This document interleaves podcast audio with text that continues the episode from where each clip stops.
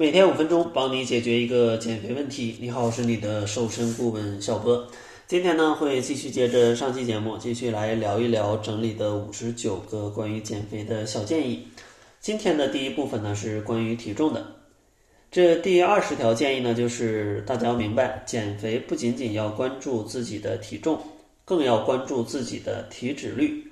因为减肥呢，主要是减你的脂肪，而不是说减你的体重。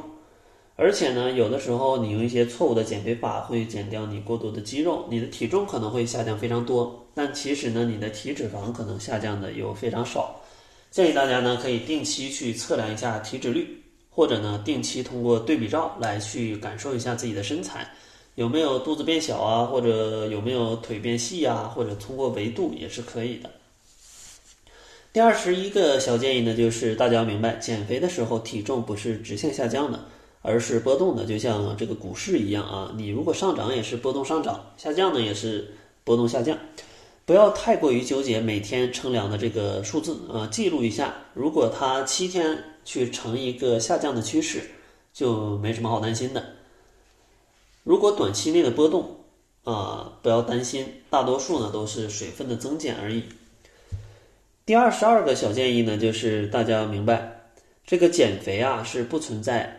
局部瘦身的，因为减肥消耗的脂肪是血液当中的脂肪酸，这个血液呀，它在你身体里来回跑啊，你怎么可能说我就只消耗肚子的脂肪酸呢？那不存在的。然后二十三个小建议呢，就是大家要明白，如果你其他部位都瘦了，但是就是腿瘦不了啊，那可能会与雌激素有关，建议大家呢可以去呃检查一下。然后第二十四个建议就是不要追求过度的瘦。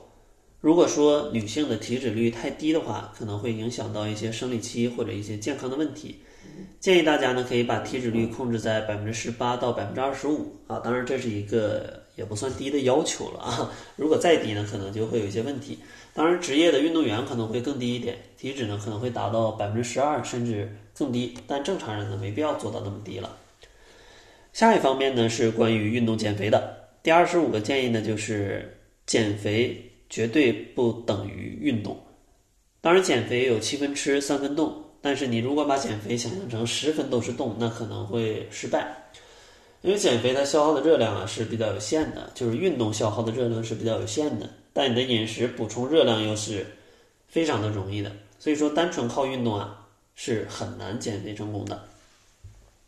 第二十六个建议呢，就是要明白啊，运动不等于跑步，别说到了运动就只能想到跑步，还有非常多的种类，比如说跳绳、快走、游泳、骑车、健身操都可以啊，都可以的。第二十七个建议呢，就是运动强度并不是越大越好。其实这个运动的强度你要做到多大，要看你达到什么目的。如果是减脂的话，建议去监测一下你的心率。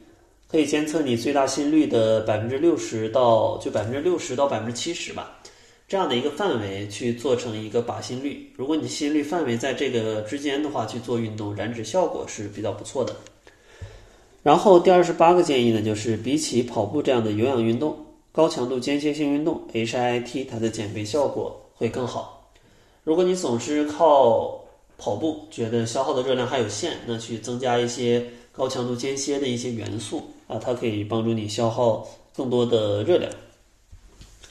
二十九个建议呢，就是如果从来不运动的人想要开始运动，建议循序渐进。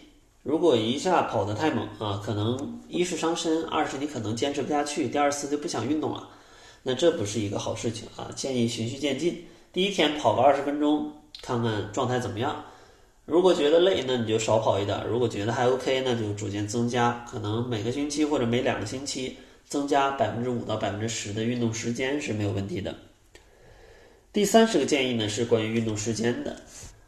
其实很多人纠结是早上运动、中午运动还是晚上运动。其实我的建议就是能运动你就去运动啊，没啥问题，只要避开刚吃完饭的时间就可以。因为刚吃完饭，你的胃里就是在消化，血液都在胃里。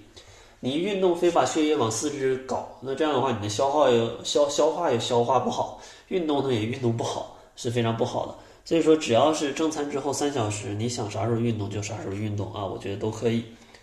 三十一个建议就是，BMI 如果过大，比如说大于二十四或者大于二十五的朋友，不建议通过运动来减肥，因为体重比较大，运动能力比较差，你运动可能会损伤到你的一些膝关节啊、踝关节呀，可能会有些问题。